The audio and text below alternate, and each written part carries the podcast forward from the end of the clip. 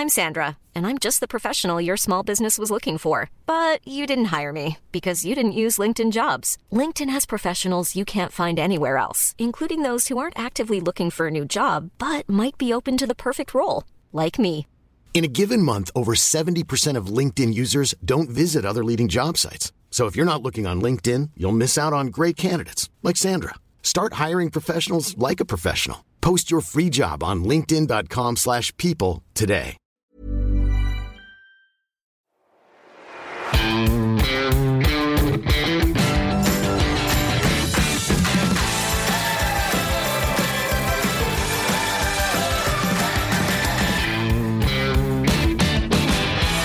Moin Moin und herzlich willkommen zu einer neuen Folge des Finanzrocker Podcasts. Mein Name ist Dani Kort und heute habe ich eine etwas spezielle Folge für dich, denn das ist eine etwas ungeplante Folge, die ich jetzt dazwischen geschoben habe. In der heutigen Folge spreche ich mit Stefan Waldhauser über Big Tech und die Zukunft von Big Tech.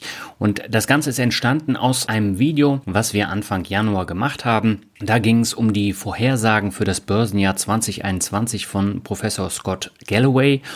Und er hat unter anderem einen Aspekt aufgeworfen, dass es 2021 zum Ende von Big Tech, so wie wir es kennen, kommen wird. Und das war der Aufhänger. Ich hatte dann noch ein paar weitere Fragen und das wurden dann immer mehr Fragen. Und dann haben Stefan und ich gesagt, wir machen daraus dann eine etwas längere Podcast-Folge, weil in den Videos, da wollen wir das generell ein bisschen kürzer halten. Das heißt, wir sprechen darüber, was ist überhaupt Big Tech, wie konnten die Big Tech Unternehmen so stark ansteigen. Wir gehen auf die Jahresthesen von Prof. Galloway auch nochmal ähm, kurz ein, was er damit gemeint hat, welche Rolle jetzt die Demokratenmehrheit in Senat und Repräsentantenhaus für die Aufspaltung der Big Tech Unternehmen spielt. Und natürlich, ob die Abspaltung von Unternehmensteilen für Anleger jetzt grundsätzlich positiv oder eher negativ zu werten ist. Das sind alles so Fragen, die Stefan dann im Gespräch auch beantwortet. Und ich habe mir gedacht, das Video zu den Vorhersagen für das Börsenjahr 2021 kam so gut an, dass ich das einfach nochmal hinter das eigentliche Interview packe. Das heißt, wenn das Gespräch über Big Tech zu Ende ist, einfach dranbleiben. Dann kommt noch das Video zu den Vorhersagen von Prof. Galloway, die ich sehr, sehr interessant fand. Deswegen möchte ich es dir jetzt auch nicht vorenthalten. Das geht dann auch nochmal circa 25 Minuten. Ja, und damit würde ich sagen, gehen wir ab zum Gespräch mit Stefan. Auf geht's. Heute gibt es mal wieder eine Special-Folge zu einem sehr interessanten Thema. Dieses Mal geht es um die Zukunft von Big Tech. Dafür habe ich wieder Stefan Waldhauser eingeladen, dessen Spezialgebiet das Thema Tech-Werte ist. Und ich freue mich sehr, dass du der Einladung wieder gefolgt bist, Stefan. Moin. Ja, guten Morgen, Daniel. Hallo. Ja, lass uns zum Einstieg mal drüber sprechen, was gerade an den Börsen los ist. Man hat tatsächlich das Gefühl, dass The Walking Dead nicht mehr im Fernsehen läuft, sondern tatsächlich an den Börsen, oder? Ja, das hast du schön gesagt. Es ist schon ziemlich irre, was da abgeht. Und äh, ich fühle mich jetzt wirklich daran erinnert, was es damals am neuen Markt so gab, vor 20 Jahren das war ähnlich irre. Ich habe da auch nur von der Seitenlinie zugeguckt, gestaunt und der Absturz, den danach kam, an den können sich die Älteren sicherlich noch gut erinnern. Die Jüngeren haben sowas noch nicht erlebt, aber die werden es dann wohl demnächst erleben. Mhm. Das Problem an der Sache ist ja, man hat erstens keinen Einfluss darauf und zweitens weiß man nicht, wann der große Crash denn kommen sollte, wenn das so weitergeht. Genau so ist es. Ähm, wenn man das wüsste, weil wenn so ein Crash kommt, dann äh, trifft es ja nicht nur die jetzt gehypten Aktien, sondern dann werden auch die Qualitätswerte mal vorübergehend drunter leiden. Wenn man das wüsste, wann sowas kommt, dann würde man natürlich jetzt ganz rausgehen aus dem Markt. Das kann Markttiming ist für mich Glückssache, sage ich immer. Mhm. Äh, man weiß es nicht und es ist auch keine Alternative, jetzt komplett rauszugehen. Das ist nicht das Thema. Aber ich sehe das schon mit großer Sorge, äh, wie sich hier äh, einige Titel wegen dieser ausgelösten Short Squeezes äh, mal eben an einem Tag verdoppeln. Mhm. Ja, also GameStop ist ja zum Beispiel ein Beispiel. Ähm, das ist ja auch so ein stationärer Handel und das Geschäft lief ja schon die letzten Jahre sehr schlecht und äh, die Aktie lief sehr schlecht und mit einmal ist sie um über 300 Prozent nach oben geschossen. Also das ist schon krass. Absolut krass, ja. Und äh, gestern bin ich zum Beispiel drauf gekommen, auch unter, äh, eigentlich seriöse Unternehmen, die durch eine schwere Zeit gehen. Also äh, BlackBerry hm. ist, ein, ist, ein, Beispiel. Da gab es gestern eine schöne Meldung, dass Baidu, in die ich ja auch in, investiert habe, mit denen zusammenarbeitet beim zum Thema Betriebssystem äh, für ihre ähm, zukünftigen autonomen Fahrzeuge. ich hatte gar nicht bemerkt, dass äh, BlackBerry auch so ein Thema ist, was hier gehypt wird in diesen äh, Wall Street Bets hm. Auf Reddit. Und äh, die bin dann auf Social Media zigmal darauf hingewiesen worden, ja, das ist doch nicht die fundamentale Meldung, sondern das ist ja der Hype, äh, der da zu dem Kurssprung führt. Ich hatte noch nicht mal den Kurssprung beobachtet und musste dann feststellen, ja, natürlich ist das so. Ähm, also es ist irre, was da gerade passiert und ähm, es ist auch schade für die Unternehmen, die da beteiligt sind, weil letztendlich äh, es, es, hat ja keiner was davon. Die, mhm. die, Leute glauben damit jetzt kurzfristig viel Geld verdienen zu können. Aber wann hat man denn das Geld verdient? Wenn man wirklich dann den Hype ausgenutzt hat und äh, verkauft hat. Mhm. Ja, die Leute sind aber so gierig, die verkaufen das ja nicht, die, die kaufen eher noch nach. Im schlimmsten Fall nehmen sie sogar Schulden auf, um mehr nachkaufen zu können. Ja. Und das ist dann das, was äh, absolut übel enden wird. Und ich denke, es wird gar nicht so lange äh, dauern, bis wir das sehen. Hm. Ja, ich habe im Vorgespräch ja auch schon gesagt, eine Aktie von mir ist ja auch betroffen, nämlich äh, Tenga Factory Outlets und die sind jetzt innerhalb der letzten drei Wochen auch ein ganzes Stück nach oben und äh, es gab überhaupt keine Meldung dazu und äh, solche Werte sind dann natürlich auch von diesen Wetten da betroffen. Also wenn du das nachvollziehen kannst, dass das tatsächlich an solchen Wetten liegt ja. und du kannst dich immer nur an dem fairen Wert orientieren, den du dem Unternehmen zugestehst. Ja. Nicht am Einkaufswert orientieren, sondern wirklich an dem Wert, den du jetzt oder in Zukunft äh, deinem Unternehmen zugestehst. Und wenn du siehst, da ist jetzt ein Hype und der Kurs ist über diesen fairen Wert hinweggeschossen, dann freu dich, nimm die Gewinne mit ja. und ähm, ja, wende dich anderen Dingen zu. Ähm, das Gefährlichste, was man machen kann, ist, wenn man da betroffen ist, im positiven Sinne betroffen mhm. ist, da dann dabei zu bleiben und darauf zu hoffen, dass dieser Hype noch weiter und noch höher und noch höher geht. Weil äh, das kann keiner vorhersagen. Und wenn der Absturz kommt, dann ist er sehr, sehr heftig. Ja, und vor allen Dingen beim stationären Handel, ähm, da weiß ja noch keiner, wie es weitergeht, auch nicht in den USA. Und wenn so ein Wert dann so extrem nach oben geht, das ist ähm, der zweiterfolgreichste Wert in diesem Jahr in meinem Portfolio nach Ethereum. Tja, siehst du, ich kenne diese Unternehmen noch nicht mehr, von denen du da redest in deinem Portfolio. Okay. Das wollen wir heute ja auch nicht vertiefen. Heute soll es ja tatsächlich um Qualitätsunternehmen gehen. Die hast du ja eben schon mal kurz erwähnt. Wir wollen über Big Tech sprechen und auch über die Zukunft von Big Tech. Lass uns zunächst mal drüber sprechen, was ist überhaupt Big Tech und welche Unternehmen gehören dazu? Ja, irgendwie hat sich jetzt so ein äh, Big Tech als neues Buzzword herauskristallisiert, ne? was ja. vor zwei, drei Jahren die Fangs waren, ist jetzt Big Tech. Also für mich äh, die, der Kern die vier, die immer dazugehören, ist Apple, Alphabet, Amazon und Facebook. Mhm. Ich würde aber, also das sind ja die vier, die momentan so unter Beschuss stehen, auch in den USA, wegen der Monopole, die sie de facto geschaffen haben. Ja. Ich würde aber mindestens genauso noch dazu nehmen Microsoft. Die halten sich, die haben es geschafft, sich da aus der Diskussion momentan rauszuziehen. Ich mhm. weiß gar nicht so genau warum, aber Microsoft gehört für mich auf jeden Fall mit dazu. Und dann noch die beiden China-Riesen Alibaba und Tencent. Das ist für mich also sind es eigentlich sieben Unternehmen, die Big Tech ausmachen. Hm. Ja, jetzt hast du die Unternehmen schon erwähnt. Es gibt ein sehr lesenswertes Buch von Professor Scott Galloway. Über den haben wir ja im Jahresausblick äh, bei YouTube auch schon mal gesprochen. Das ist ein Marketingprofessor. Und ich habe mir sein Buch zuvor, die geheime DNA von Facebook, Google, Apple und Amazon jetzt gekauft. Und beim Lesen bekommt man es tatsächlich des Öfteren mit der Angst zu tun, weil Prof. Galloway seziert als Marketingprofessor sehr genau, warum es überhaupt zu dieser Big Tech-Blase kommen konnte. Also das ist so eine trojanisches Pferd-Taktik, um die Leute und teilweise auch die Unternehmen dann erstmal reinzubekommen und dann dick abzukassieren, wie es Facebook beispielsweise gemacht hat. Ähm, warum konnten denn deiner Meinung nach diese vier Konzerne so eine extrem starke Stellung erreichen? Ja, in der heutigen Welt der Plattformunternehmen zählt die schiere Größe mhm. noch mehr als in früheren Zeiten. Ja. Was so ein Plattformunternehmen ausmacht, das sind die Netzwerkeffekte. Mhm. Das heißt, je mehr Leute da drin sind, desto größer ist der Druck für andere Benutzer äh, dieser Plattform auch noch beizutreten. Und ja, das ist so ein sich selbst verstärkendes System, wenn es eine bestimmte Größe erreicht hat. Mhm. Und die Größe bedeutet Marktmacht. Und dazu kommt dann, dass mehr oder weniger systematisch mögliche Wettbewerber vom Markt weggekauft wurden, manchmal einfach nur, damit sie nicht eben zu unliebsamen Konkurrenten werden. werden. Also äh, Musterbeispiel, was immer gebracht wird, ist ja de, der Kauf von Instagram und WhatsApp durch Facebook. Mhm. Facebook hätte sich sicherlich als Konzern nicht so erfolgreich entwickeln können, wenn es nicht diese beiden Übernahmen getätigt hätte zu damals äh, unglaublich hohen Preisen. Ja. Aber ich muss sagen, die Weitsicht, die Mark Zuckerberg damals an den Tag gelegt hat, dass es sich eben lohnt, so viele Milliarden für WhatsApp auszugeben, mhm. ist schon beeindruckend. Aber ich muss sagen, äh, da wird dann immer äh, Facebook genannt. Microsoft ist äh, mindestens genauso gut darin, potenzielle Wettbewerber vom Markt wegzukaufen. Ähm, und manchmal auch nur, um die dann kaputt zu machen. Also ich ärgere mich heute noch über diesen Deal mit Skype. Mhm. Ähm, Skype war ein tolles Produkt und hätte einen ganz anderen Weg gehen können, wenn es unabhängig geblieben wäre. Und dann wurden sie von Microsoft geschluckt. Und ja, was ist heute von, von Skype übrig? Nicht viel. Aber das ist ein anderes Thema. Ja, das stimmt. Microsoft hat ja zum Beispiel auch LinkedIn gekauft. Also das war ja auch ein Meilenstein für die. Ja, natürlich. Und mhm. das, das ist ja auch äh, ganz okay und äh, auch Teil des Geschäftsmodells von solchen Konzernen, die wie Microsoft einen irre hohen Cashflow erwirtschaften. Die können äh, gar nicht so viel in organisches Wachstum investieren. Hm. Das gehört mit dazu, Teile des Cashflows auszugeben, um anorganisch zu wachsen. Da ist auch prinzipiell nichts dagegen zu sagen.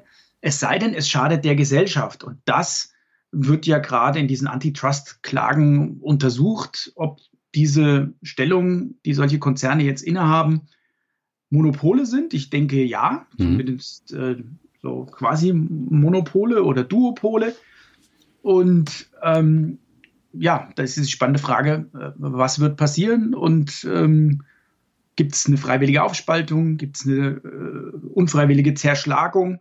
ich denke, das wird spannend. Mhm. Eine These von Professor Galloway für das Jahr 2021 war ja, dass in diesem Jahr das Ende von Big Tech kommt, so wie wir es kennen. Was genau meint er damit? Ja, das, ich denke, äh, Professor Galloway ist auch immer sehr, sehr gut darin, ähm, markante Sprüche rauszuhauen. Definitiv. Das Ende von Big Tech, wie wir es kennen, in 2021 vorherzusagen, das nenne ich schon ein bisschen eine mutige Prognose vielleicht der Anfang vom Ende. Vielleicht mhm. wird man, wenn man in fünf oder in zehn Jahren auf das Jahr 2021 zurückschaut, sagen, ja, das war der Anfang vom Ende. Worin könnte der Anfang vom Ende bestehen? Äh, die Klagen äh, in USA werden vorangetrieben. Mhm. Ich glaube, unter der neuen Regierung eher stärker und entschiedener vorangetrieben als unter der Trump-Regierung. Und ich glaube, dass einige der Konzerne damit beginnen werden, sich selber aufzuspalten, das ist jetzt auch wieder ein großes Wort, aber ein, einzelne Geschäftsbereiche abzuspalten, also die Spin-offs zu betreiben, mhm. weil sie auch äh, vielleicht sogar zu groß geworden sind und ähm, das muss auch nicht immer unbedingt förderlich sein. Ich meine, ja. schauen wir mal auf die Old Economy. Das, was Siemens seit vielen Jahren betreibt, ist ja so eine freiwillige Aufspaltung. Und die machen das nicht, um der Gesellschaft einen Gefallen zu tun, sondern weil sie der Meinung sind, dass das Shareholder Value schafft und für die Aktionäre günstig ist. Hm. Du hast ja in deinem Artikel zu den Jahresthesen auch geschrieben, dass du eher skeptisch bist, was die Big Tech Performance in 2021 angeht. Jetzt war es ja so, 2020 haben die ein ordentliches Plus gemacht, alle vier, äh, plus Microsoft ähm, noch dazu. Warum bist du da eher skeptisch für dieses Jahr? Ja, ich glaube einfach, dass oder nee, das ist kein Glaube von mir, das ist Fakt. Mit äh, den Kursen sind auch die Bewertungen enorm angewachsen. Mhm. Jetzt nicht gleichermaßen. Also wir müssen uns ein bisschen vorsichtig sein, immer hier über Big Tech im Allgemeinen zu reden. Wir müssen schon auf die einzelnen Unternehmen zu sprechen kommen. Ja. Ich habe da vor allem im Visier Apple, die ja gerade hervorragende Zahlen äh, vorgelegt haben, und auch Microsoft. Die sind beide meiner Meinung nach einfach zu teuer. Mhm. Ja? Also klar, Apple hat ein fantastisches viertes Quartal hinter sich. Es ist unglaublich, welche Produkte die immer wieder raushauen. Ähm, ich äh, vergeht keinen Tag, an dem ich nicht froh bin, dass es äh, die AirPods mittlerweile gibt.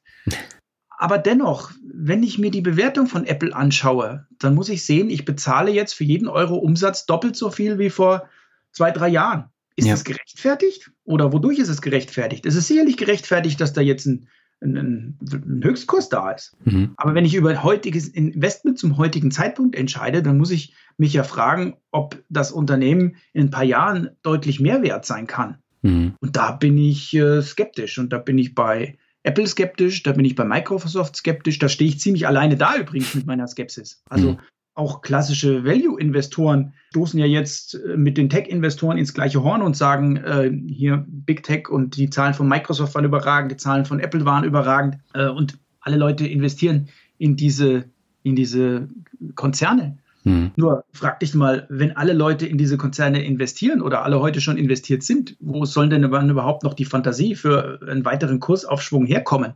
Das hm. kann noch eine ganze Weile so weitergehen und ich kann auch äh, zum Markttiming, wie gesagt, gar nicht sagen, ob da jetzt äh, ein Einbruch in 2021 erfolgen wird oder nicht. Ich weiß nur, dass die Bewertung zum Beispiel von Apple heute so hoch ist, dass ich sie auch nur schwer jetzt durch die, die Nullzinsumgebung um uns herum rechtfertigen kann. Es ist schon sehr, sehr teuer, was wir da sehen. Ja, wir sprechen ja gleich nochmal einzeln über die Unternehmen. Lass uns mal über die Präsidentenwahl in den USA sprechen. Es gibt ja jetzt eine neue Demokratenmehrheit in Senat und Repräsentantenhaus. Welche Bedeutung hat das für die Aufspaltung der Big Tech-Unternehmen? Ist es jetzt positiv oder eher negativ? Es kommt darauf an, was würdest du denn als positiv ansehen? Tja, das kommt äh, drauf an. Also äh, die Klagen, die sind natürlich äh, negativ. Da gehe ich davon aus. Meinst du jetzt negativ aus Aktionärssicht? Ja. Ich denke, auch das kommt wieder drauf an. Okay. Ähm, muss man sich das, die einzelnen Unternehmen angucken. Ich behaupte mal, dass eine Aufspaltung nicht unbedingt negativ sein muss für den Wert des Ganzen. Also hm. denk mal an Amazon, äh, weil das ist das, was vielleicht sogar am kurzfristigsten vorstellbar ist das und zwar freiwillig, nicht getrieben durch eine Klage. Jeff Bezos sagt, gut, der ist mit Abstand wertvollste Teil von Amazon ist inzwischen AWS, der hm. weltweit führende Public Cloud Provider. Hm. Und was haben wir eigentlich noch davon, dass wir diese beiden Unternehmen, den Rest von Amazon und AWS, ähm, gemeinsam unter einem Dach managen? Das ist doch, hat ja eigentlich nicht mehr viel miteinander zu tun also ich würde das aus Aktionärssicht, von, also aus Amazon-Aktionärsicht sehr, sehr positiv sehen. Der hier von dir äh, ähm, prominent zitierte Scott Galloway geht sogar so weit zu sagen, er prognostiziert, dass in fünf Jahren AWS alleinstehend nach der Abspaltung das wertvollste Unternehmen der Welt äh, sein wird. Okay. Ob ich so weit gehen würde, weiß ich nicht. Das würde ich nicht unbedingt unterschreiben. Äh, klar ist, dass AWS wertvoller sein wird als der Rest von Amazon mhm. und ganz anders bewertet werden wird, dann als Public Cloud Provider mit ganz anderen Kennzahlen gemessen wird und das dann, also für mich ist ein großer Teil des, des heutigen Amazon Investment Cases, ich bin selbst in Amazon investiert mhm. und zwar deswegen, weil AWS äh, da unter dem Amazon-Dach schlummert, würde ich fast sagen. Also ich glaube, diese Aufspaltung wird kommen und nicht unbedingt, weil der amerikanische Regulator das verlangt, sondern weil Jeff Bezos sieht, dass das eine gute Sache ist, um den Shareholder Value zu steigern. Also nicht alle dieser Kla diese Klagen sind negativ zu sehen für die Aktionäre. Aber das heißt generell, wenn diese Abspaltungen kommen, muss man auch unterscheiden, welches Unternehmen spaltet da ab und welches Potenzial haben dann diese abgespalteten Unternehmen. Also wir haben ja schon über IBM gesprochen in der Vergangenheit in einem Video. Da ist es ja durchaus positiv, dass man dann so die Schnellboote vom Tanker sozusagen trennt, weil einfach ähm, die Cloud von IBM kann deutlich besser alleine wachsen. Und das wird ja bei anderen Unternehmen, wie jetzt bei Amazon, auch so sein. Genau. Es ist einfach so, ein Konzern, der aus verschiedenen Teilen besteht, ab einer gewissen Größe, kann es auch passieren, dass diese Teile sich gegenseitig lähmen. Mhm. Also ich habe ja lange mit IBM zusammengearbeitet und äh, das hat auch innerhalb der IBM irgendwann keiner mehr verstanden, äh, wer da in Verhandlungen überhaupt mit am Tisch sitzt und warum. Einfach weil, weil dieser Laden äh, zu groß war, zu gegensätzliche Interessen innerhalb des Konzerns vorhanden sind. Deswegen, äh, IBM ist jetzt wieder ein Thema für sich, würde ich auch nicht mehr zu Big Tech hinzuzählen, leider nach dem jahrelangen Niedergang. Aber das, was der neue CEO da tut, also diesen, diese Aufspaltung voranzutreiben, ist das einzig wahre. Ob äh, das deswegen unbedingt ein gutes Investment sein muss, die IBM-Aktie, mag auch mal, mag ich, bin ich mir auch noch nicht so ganz sicher nach den aktuellen Zahlen, die da letzte Woche vorgelegt wurden. Die waren nämlich nicht besonders gut. Hm. Aber IBM liegt mit dieser Aufspaltung, mit dieser freiwilligen Aufspaltung auf jeden Fall im Trend und es wird nicht die letzte gewesen sein, die wir sehen. Ja, äh, lass uns noch mal kurz bei Amazon bleiben. Ähm, AWS ist ja so die Cash-Cow gewesen und mit AWS konnten sie tatsächlich dann auch verschiedene Unternehmenssparten dann finanzieren und auch Zukäufe. Äh, mittlerweile macht ja Amazon in den USA mit dem normalen ähm, Verkaufsgeschäft, mit dem Marketplace machen sie ja auch Gewinn. Aber wenn AWS weg ist, dann können sie ja nicht mehr querfinanzieren, oder? Ja, natürlich fehlt der Cashflow dann irgendwo anders, aber mhm. äh, also um die Finanzen und die Bilanz von Amazon mache ich mir ehrlich gesagt äh, überhaupt keine Gedanken. Es ist auch immer eine Frage, wie die den Spin-off von AWS dann ähm, finanzieren. Mhm und zu welchen Bedingungen sie AWS in die Freiheit entlassen. Also äh, welche Schulden zum Beispiel bekommt vielleicht äh, das neue Unternehmen noch aufgebürdet äh, gegen entsprechendes Cash, äh, was in den Kassen vom Rest Amazon verbleibt. Hm. die die, die von mir favorisierte Internet Holding IAC macht das ja sehr gut vor, wie man sowas machen kann. Hm. Ähm, ich schlucke da immer ein bisschen, wenn ich sehe, wie schuldenbeladen diese Spin-offs in die Freiheit entlassen werden. Ja. Aber auf der anderen Seite sind das dann immer so äh, Cashflow-starke Unternehmen, dass die diese Schulden auch gut bedienen können und äh, in der Regel äh, wissen die schon, was sie, was sie da tun, weil äh, die haben ja auch das gleiche Interesse wie die Kleinaktionäre wie wir. Ja, so eine Aufspaltung soll ja zum Wohle der Aktionäre sein und im Endeffekt äh, sitzt, sitzen wir da alle mit Jeff Bezos in einem Boot. Mhm. Jetzt ist ja so, Amazon hat ja drei unterschiedliche äh, Teile jetzt, also den Einzelhandel, Online und Offline, dann den Unterhaltungsbereich und den Cloud-Bereich. Wenn der Cloud-Bereich jetzt abgespalten wird, dann ist aber immer noch enorm viel Potenzial äh, für weitere Abspaltungen. Beispielsweise Twitch ist ja auch äh, die Nummer eins Plattform für Livestreaming, IMDB ist die Nummer eins Datenbank für Filmrezension und auch Goodreads ist eine Top-Datenbank für Buchrezension und die verlinken ja immer wieder auf Amazon. Wäre es sinnvoll, über kurz oder lang diese Sachen auch abzuspalten? Also kurzfristig, ich denke auch mittelfristig sehe ich das nicht, mhm. weil so eine Plattform wie Twitch ist ja jetzt nicht unbedingt ein reifes Unternehmen. Nein. Und in der Regel werden reife Unternehmen, die unabhängig besser dran sind als äh, inklusive der Synergieeffekte mit der, Konzer der Konzernmutter, äh, werden abgespalten. Das heißt, das sehe ich jetzt bei den von dir genannten Beispielen nicht unbedingt. Aber ich glaube, mit der Abspaltung von AWS wäre Amazon auch äh, gut beschäftigt und für die nächsten ein, zwei, drei Jahre ähm, brauchen wir da nicht an andere Dinge zu denken. Mhm. Aber Amazon gehört ja zu den absoluten Gewinnern der Corona-Pandemie. Wo siehst du denn das Unternehmen in fünf Jahren? Oh, was willst du jetzt von mir hören? Also ich werde bestimmt kein Kursziel nennen oder so. Ich nein, glaub, nein, aber generell so die Potenziale. Also Amazon hat ja beispielsweise Pillpack noch gekauft. Jetzt versuchen sie da Medikamente zu verschicken. Das ist ja auch nochmal ein ja. wertvoller Ansatz, um weiter zu wachsen. Und ähm, dieses Wachstum, das kann natürlich in den nächsten fünf Jahren noch extrem groß werden.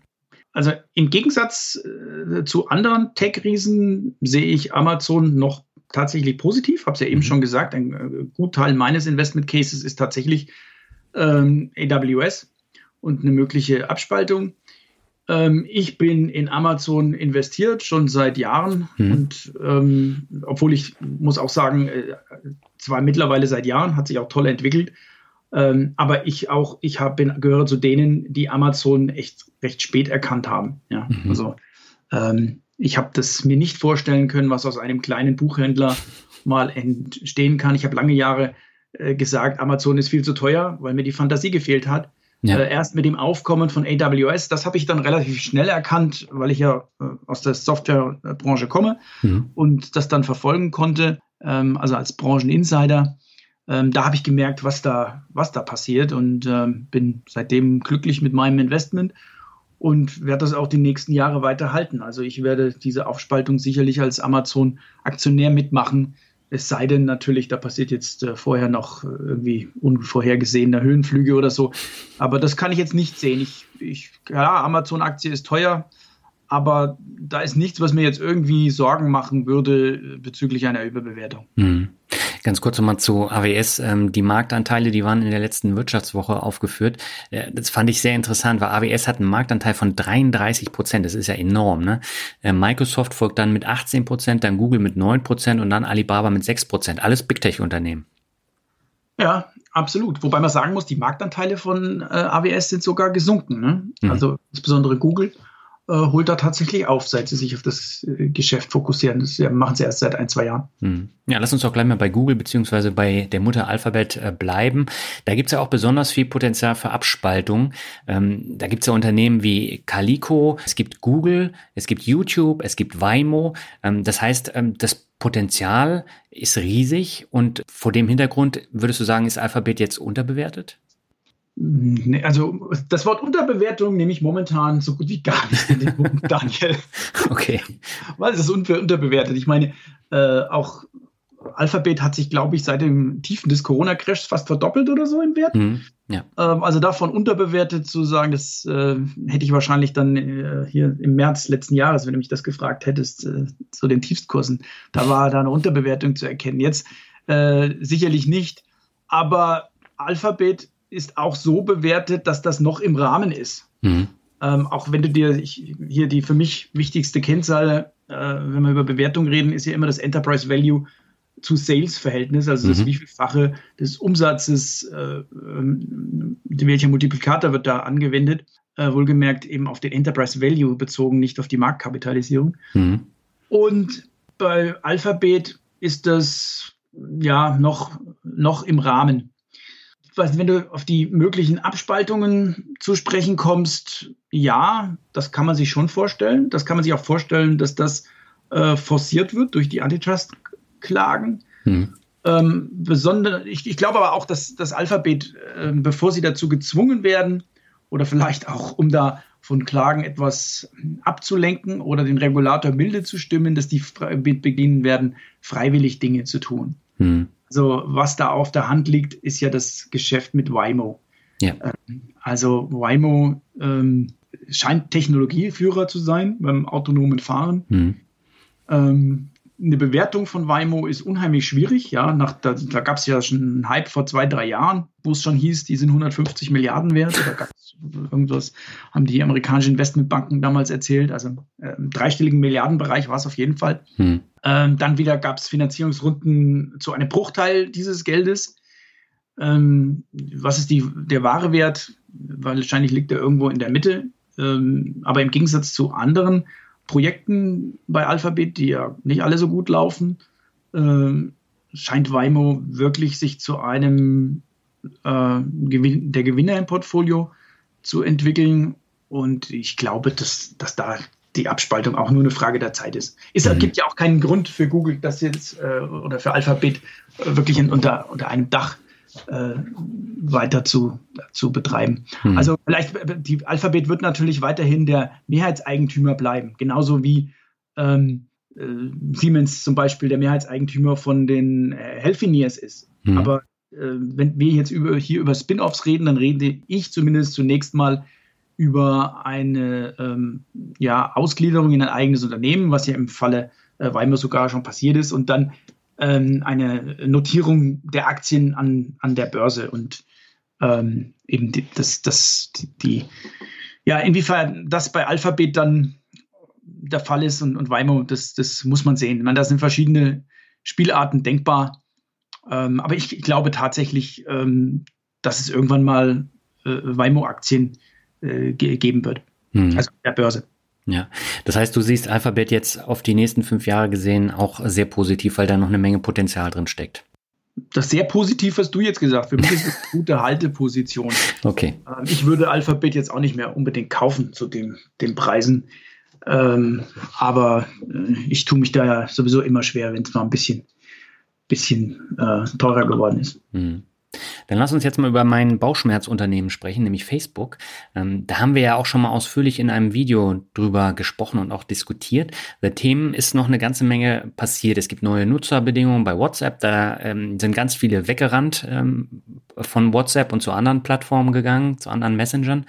Und ähm, beim neuen Layout von Facebook ist es so, dass ich da gar nichts mehr wiederfinde. Die Ladezeiten sind extrem lang und äh, das macht mir eigentlich gar keinen Spaß mehr. Zumal jetzt bei Finanzrocker die Beiträge dann so ähm, an, an einen ganz, ganz kleinen Teil meiner Follower dann auch ausgespielt wird. Für den Rest muss ich zahlen, um die zu erreichen.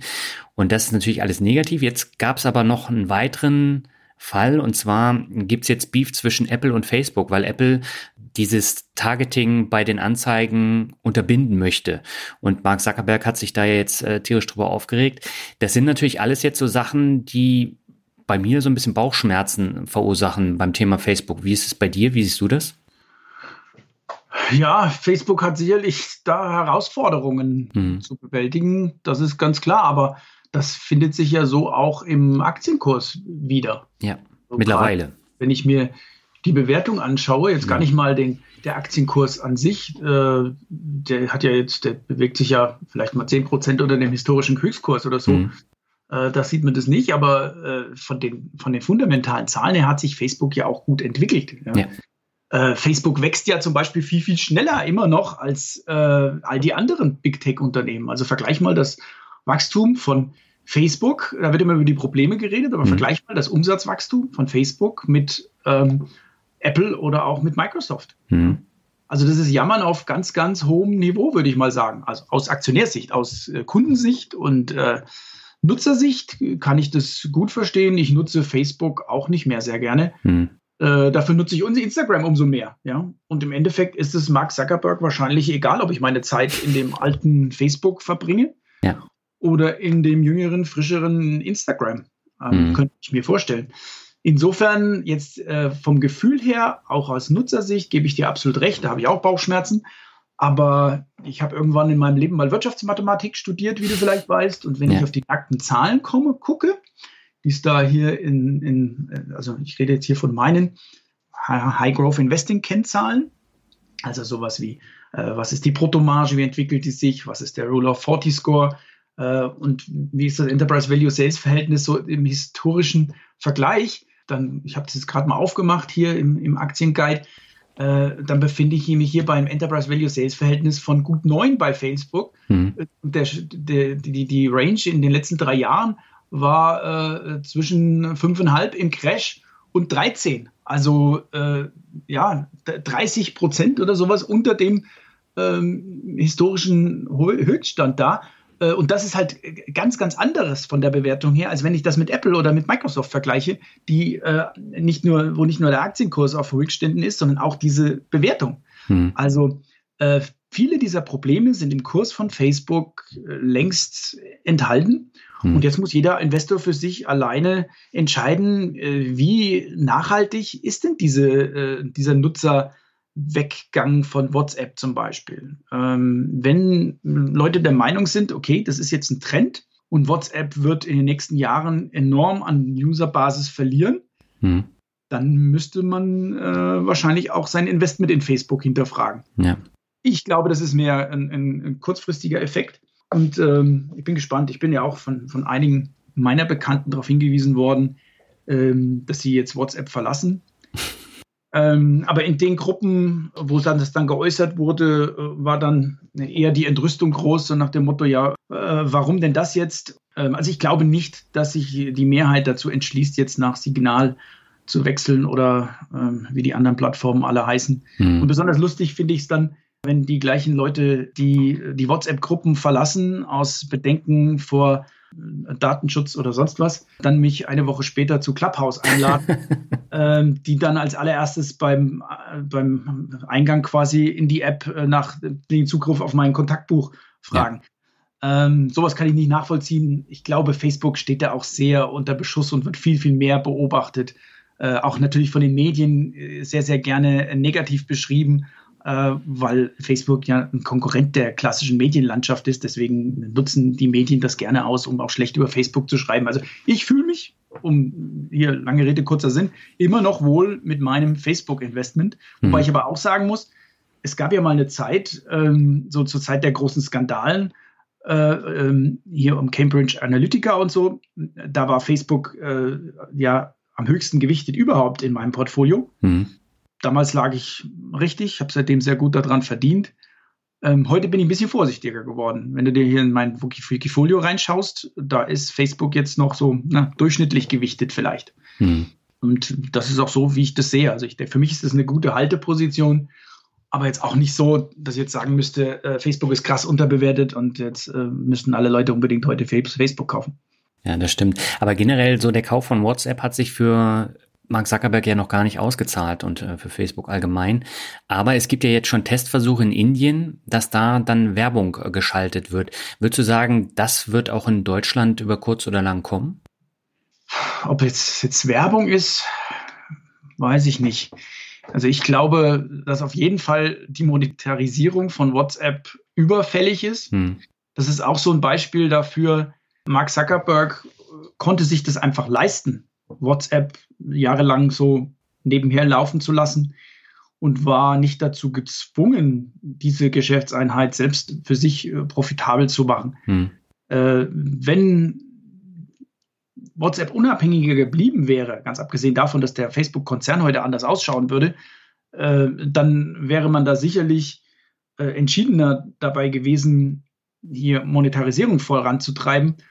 Und das muss ja nicht unbedingt Werbung sein. Ich behaupte sogar, Werbung ist nicht unbedingt das, das, das, das Beste.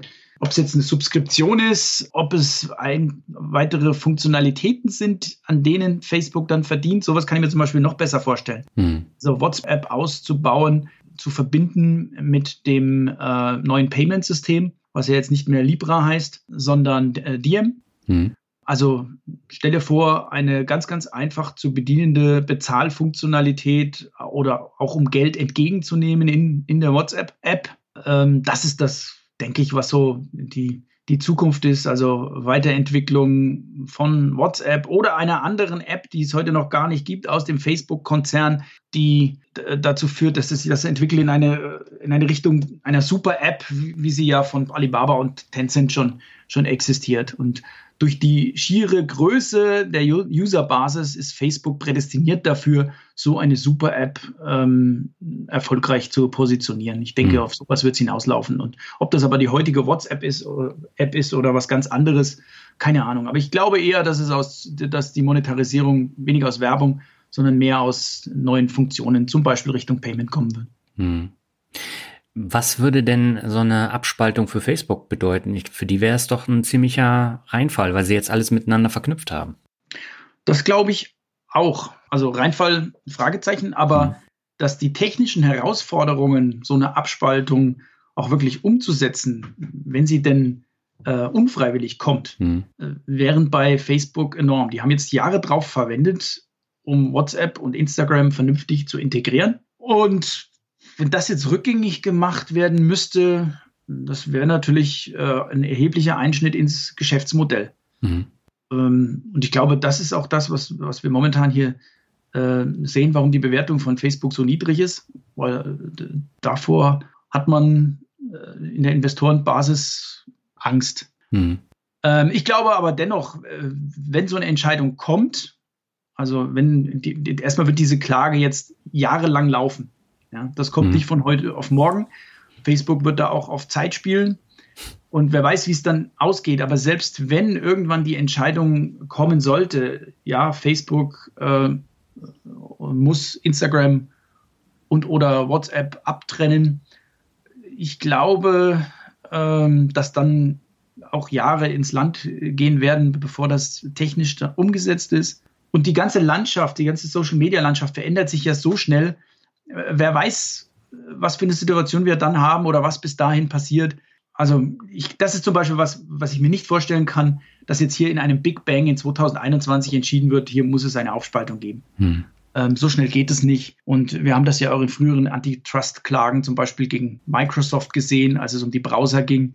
Ähm, ja, manchmal entwickelt sich dann der Markt schneller als solche Klagen ähm, weiter ge ge getrieben oder bis zur Entscheidung gebracht werden können. Also ähm, ich bin da einigermaßen entspannt, aber ich bin mir sicher, bei, bei Facebook laufen die Planspiele, was man macht, wenn.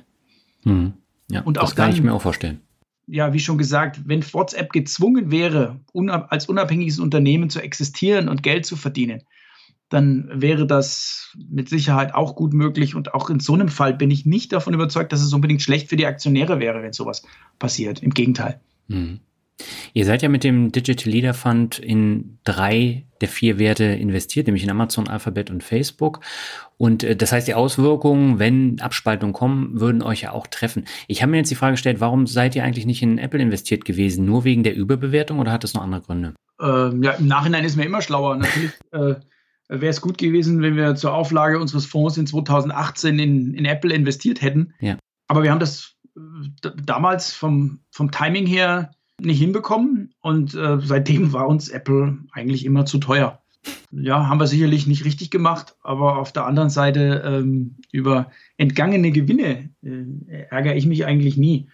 Ähm, man muss ja immer schauen, was man stattdessen mit seinem Geld gemacht hat. Und mhm. wenn du dir die Entwicklung des Fonds anguckst, ja, ich glaube 90 Prozent Performance in den äh, knapp drei Jahren seitdem haben wir so viel da nicht falsch gemacht und mit entgangenen Gewinnen bei Apple kann ich da sehr, sehr gut leben. Und insgesamt, du sagst ganz richtig, wir sind in, in drei dieser vier mhm. Riesen investiert, aber wir sind erheblich untergewichtet. Ja? Also wenn okay. du dir das jetzt mal vergleichst mit den, den äh, welche Gewichtungen diese Aktien in den Indizes haben und äh, wenn du dir die Gewichtung hier in unserem Fonds äh, anguckst, ich habe es jetzt gar nicht genau im Kopf, aber die ist jedenfalls äh, alle diese Big Tech-Unternehmen gemeinsam genommen deutlich unter 10 Prozent.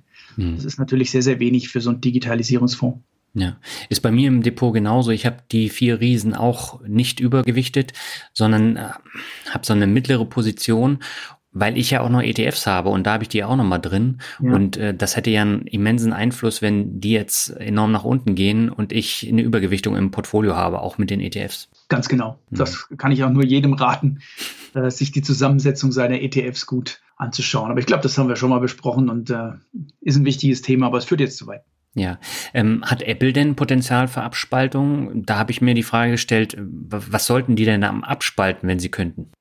Apple steht ja vor allen Dingen in der Kritik ähm, wegen der Praxis ähm, mit dem App Store. Also, hm. äh, dass sie hier bis zu 30 Prozent äh, der In-App-Verkäufe einkassieren. Ja. Und äh, die entsprechende Marktmacht, die sie durch diesen App Store haben, äh, zusammen mit, mit Google bilden die ja da ein, ein Duopol. Das heißt, wenn du heute eine App auf den Markt bringst, dann musst du bei Apple und eigentlich auch im Google Play Store aktiv sein. Du musst deine App darüber verkaufen. Das heißt aber auch, du musst 30 Prozent der Einnahmen erstmal als eine Art Sondersteuer an den App Store-Betreiber äh, Apple abführen. Mhm. Und ich finde das eine ziemliche Unverschämtheit, muss ich sagen. Ich meine, ich habe ich hab jetzt keine Apps, bin davon nicht, nicht betroffen, aber hm. äh, ich habe mal eine Softwarefirma gehabt. Und wenn ich mir vorstelle, dass ich 30 Prozent meiner, meiner Bruttoumsätze erstmal hier an den, an den Wiederverkäufer oder die, die, tun ja nichts aktiv, sondern äh, sie stellen nur die Plattform bereit, abfüllen müsste, da wäre ich stinke sauer. Ähm, da ähm, sind ja andere Entwickler von Apps äh, auch auf die Barrikaden gegangen, wie Fortnite, äh, ja. hat ja Apple verklagt. Und ähm, ja, also man könnte man sich, die Frage ist, könnte man sich eine Abspaltung des Apple App Stores äh, vorstellen, weil das mhm. ist das, was äh, vorangetrieben werden soll. Kann ich mir eigentlich auch nur äh, schwer vorstellen. Es kann jedenfalls nicht im Interesse von Apple sein, sagen wir mal so. Mhm. Ähm, das ist aber, also bei, bei, Apple gibt es nicht, wie jetzt hier bei, bei Alphabet oder bei Amazon, äh, den Geschäftsbereich, äh, wo es offensichtlich wäre, dass der jetzt vom Konzern abgespalten Mehrwert für die Aktionäre bringen könnte. Hm. Das sehe ich bei Apple nicht. Ich sehe aber auch nicht, dass da jetzt kurzfristig eine zwangsweise äh, Aufspaltung kommt und dass der, der App Store jetzt irgendwie aufgespaltet wird. Ich denke, dass da Apple wie auch Google Entgegenkommen zeigen wird, vielleicht indem sie die Gebühren da reduzieren, die anfallen. Mhm. Ähm, und dass man sich da irgendwie gütlich einigen wird mit dem Regulator. Also eine Aufspaltung von Apple sehe ich nicht. Mhm. Aber Apple Pay und Google Pay, das wird ja die kommenden Jahre auch wachsen. Und wenn wir jetzt mal nach China gucken mit Alipay, äh, da ist ja auch ein riesengroßer Player. Wäre das vielleicht eine Option? Ja, das, ähm, es wird zumindest schwieriger werden für diese Riesen. Ähm, mhm. Sage ich jetzt mal unabhängig von, von Apple äh, weitere solche Geschäftsfelder äh, an sich zu reißen. Hm. Also gerade wenn das untermauert werden soll oder wenn da äh, Märkte erobert werden sollen durch weitere Übernahmen, ich glaube, da wird der Regulator jetzt sehr genau hinschauen. Ja. Also wenn jetzt, äh, was weiß ich, Apple auf die Idee käme, Square zu übernehmen oder so. Also mhm. ähm, das glaube ich ist heute nicht mehr möglich, solche, solche Riesenübernahmen, die die Giganten nur noch größer machen. Alleine, und es war eine kleine Übernahme, hier die Fitbit-Übernahme durch Google, ja, mhm. hat sich, ich glaube, anderthalb Jahre hingezogen, weil äh, alle möglichen Regulatoren weltweit da mitreden wollten. Ähm, und im Endeffekt war es ein notleidendes Unternehmen, Fitbit, was äh, geschluckt wurde, bevor es pleite geht. Ist ein bisschen überspitzt gesagt, aber ja äh, Google hat damit sicherlich keine marktbeherrschende Stellung irgendwo äh, bekommen. Ähm, ich glaube tatsächlich, dass der Trend zu solchen Mega-Übernahmen ähm, das erste ist, was gestoppt wird, weil es einfach nicht mehr durchgeht bei den Regulierungsbehörden. Hm. Wie siehst du denn eigentlich so das Thema Big Tech in China nach den Vorkommnissen um Alibaba und Tencent in den vergangenen Wochen und Monaten? Hier habe ich tatsächlich so persönlich das Gefühl, das ist ein Fass ohne Boden, wenn sich der chinesische Staat äh, stark einmischt. Wie siehst du das? Was meinst du mit Fass ohne Boden? Naja, dass der chinesische Staat dann sagt, äh, das funktioniert alles so nicht und äh, so wie der Börsengang von End, ähm, das, das ist ja einen Tag vorher gestoppt worden. Ja, es, also es ist einfach nicht zu prognostizieren, was da passiert. Mhm. Und ähm, Fakt ist wohl, nachdem diese Riesen ja und die, die, die Deckung hatten jahrelang durch die mhm. chinesische Regierung, in diese Größe hineinzuwachsen, um auch den westlichen Firmen äh, Paroli bieten zu können, ist diese Rückendeckung jetzt wohl verloren gegangen. Mhm. Und das ist natürlich gefährlich. Und wenn du meinst, das ist ein Fass ohne Boden im Sinne von, man weiß nicht, was da noch alles kommt, ja. dann gebe ich dir absolut recht. Und das passiert halt nicht mit rechtsstaatlichen Mitteln, wo man noch einigermaßen einschätzen kann, dass solche Klagen sich lange hinziehen werden und so weiter. In China können da Entscheidungen sehr viel schneller getroffen werden und umgesetzt werden. Und deswegen bin ich auch mit China-Investments generell sehr, sehr vorsichtig. War ich schon immer. Ja, man kann wahrscheinlich, wenn man weltweit in, in, in Technik und Digitalunternehmen investieren will, auch China nicht ganz ignorieren. Hm. Aber aus äh, Werten aus der zweiten Reihe habe ich mich schon äh, seit längerem völlig zurückgezogen, beziehungsweise war ich eigentlich noch nie so richtig investiert. Hm. Ähm, aber auch Alibaba und Tencent, ähm, also wir haben im Fonds äh, kleine Positionen an Alibaba noch drin, sind da aber auch sehr, sehr vorsichtig. Also ähm, ist drastisch untergewichtet wegen der, der Risiken, die keiner so richtig einschätzen kann. Hm. Welche Probleme siehst du mit der schwindenden Handelbarkeit von einigen chinesischen Aktien, die ja jetzt von den Amerikanern von der Börse genommen wurden? Also gerade die ADRs, die sind ja äh, dann auch so ein bisschen heikel. Ähm, welche ADRs sind denn schon von der Börse genommen worden? Es ist in Diskussion, aber Nee, das sind ja hier China Telekom und so, äh, die sind ja ähm, nicht mehr handelbar. Okay, den Fall kenne ich jetzt nicht. Was ist der Grund? Was ist der Grund? Hinterfragen wir das doch mal. Was ist denn der Grund, warum die das vom Handel genommen haben? Ich meine, wenn es irgendwelche äh, Betrugsfälle gab oder so, das ist was anderes. Aber nee, nee, die sind zu eng verbandelt mit dem chinesischen Staat bzw. Militär. Und das war der Hauptgrund, warum die Amerikaner gesagt haben, das wird an amerikanischen Börsen nicht mehr gelistet. Okay, und was ist jetzt die, äh, das heißt, es wird in Hongkong gelistet? Also es wurde, die ADRs wurden nicht mehr in, in den USA gelistet und ich habe jetzt hier in Deutschland auch Probleme, die bei jedem Broker zu bekommen. Okay, das ist klar. Ähm, also in dem Moment, wenn du als Kleinanleger in Deutschland solche Dinge handeln willst, mhm und hast keinen Zugang zur Börse in Hongkong, ja. Äh, dann bist du ja auf diese ADRs in den USA angewiesen. Mhm. Dann, dann gibt das Probleme. Äh, für Profi-Anleger gibt es, gibt es diese Probleme nicht. Mhm. Also, wenn es jetzt um Big Tech-Werte geht, ja. ist ja unser Thema heute, also Alibaba, Tencent, ich kann mir nicht vorstellen, dass diese ähm, ADRs jetzt ähm, von der Börse in den USA verschwinden werden, mhm. äh, seitens der USA ich kann mir auch nicht vorstellen, dass die chinesische Regierung von heute auf morgen sagt, ja, wir, wir äh, lassen dieses Konstrukt ADR grundsätzlich nicht mehr zu. Hm. Was ja jetzt, was ja nie eindeutig geklärt wurde.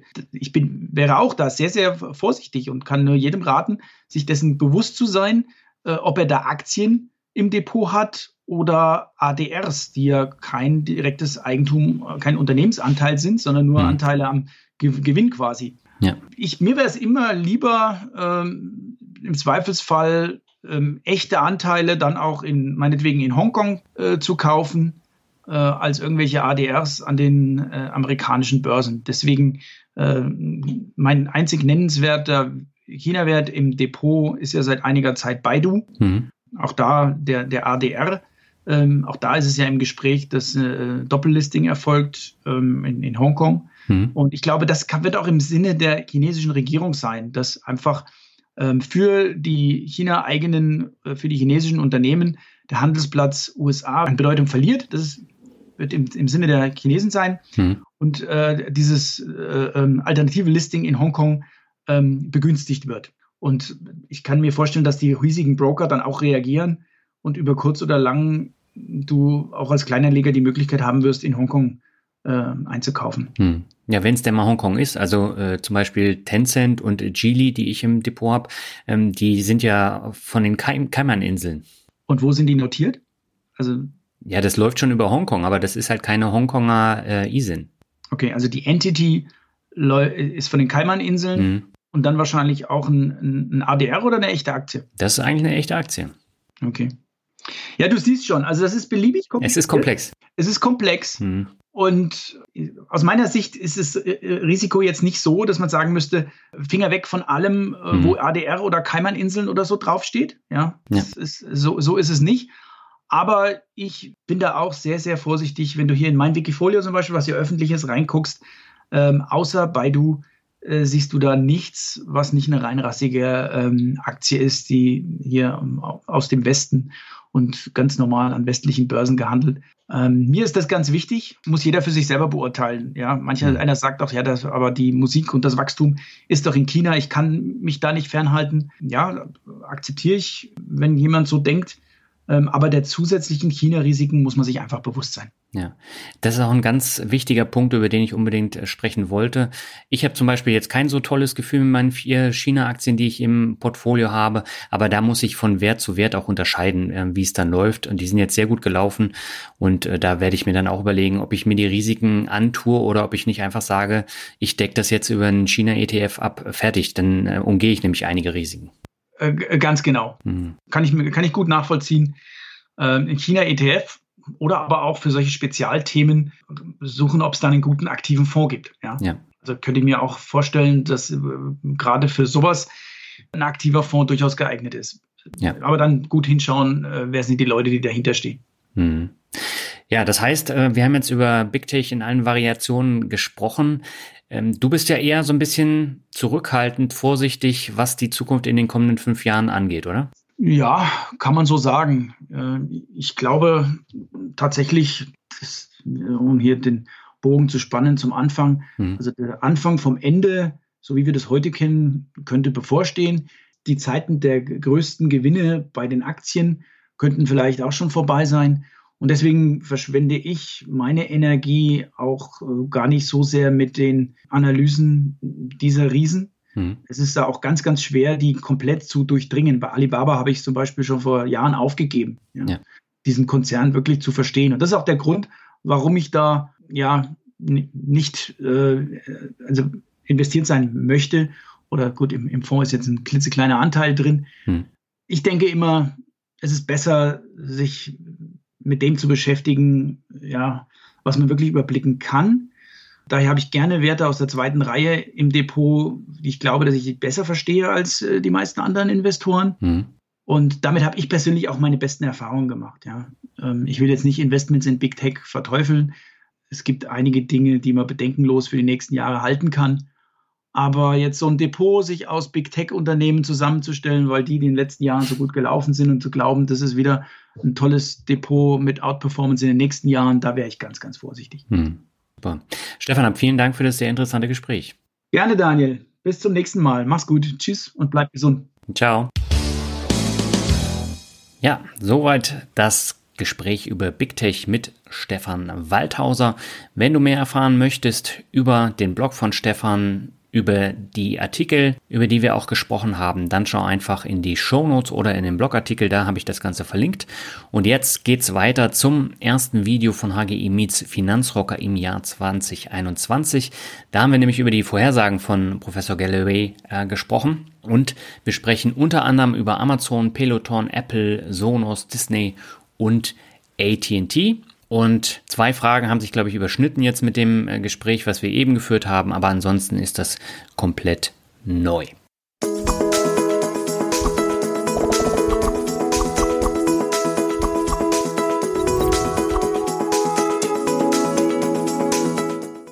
Moin Moin und herzlich willkommen zu einem neuen Video von HGI Meets Finanzrocker. Mein Name ist Dani Kort und in Franken begrüße ich sehr herzlich Stefan Waldhauser. Moin Stefan. Guten Morgen, Daniel. Ja, ist ja jetzt schon ein bisschen her, seit wir das letzte Mal gesprochen haben. Heute haben wir ein Thema, was ich extrem spannend finde, denn du hast in einem Blogartikel im vergangenen Jahr über die Vorhersagen für das Börsenjahr 2021 geschrieben. Ähm, jetzt mal eine Frage vorab. Wie siehst du denn generell so das Börsenjahr? Bist du eher bullisch eingestellt oder wird es ähnlich volatil wie im vergangenen Jahr?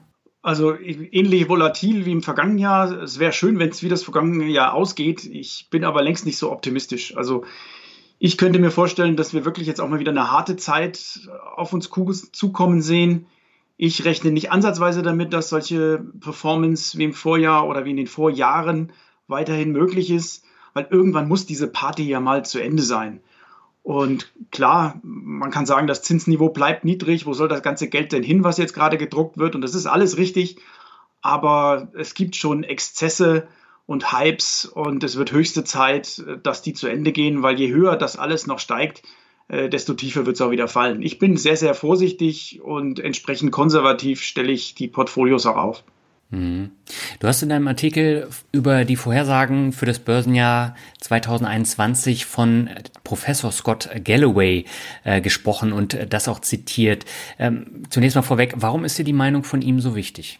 Ich denke, das ist jetzt eine persönliche Vorliebe von mir. Jeder hat so seine Lieblingspodcaster und äh, YouTuber und Influencer. Und bei mir ist es eben dieser Professor Galloway aus New York. Er ist ein Wirtschaftsmarketing-Professor der einfach sehr, sehr smart ist. Ähm, ja, ein angesehener Berater auch von äh, einigen CEOs in den USA.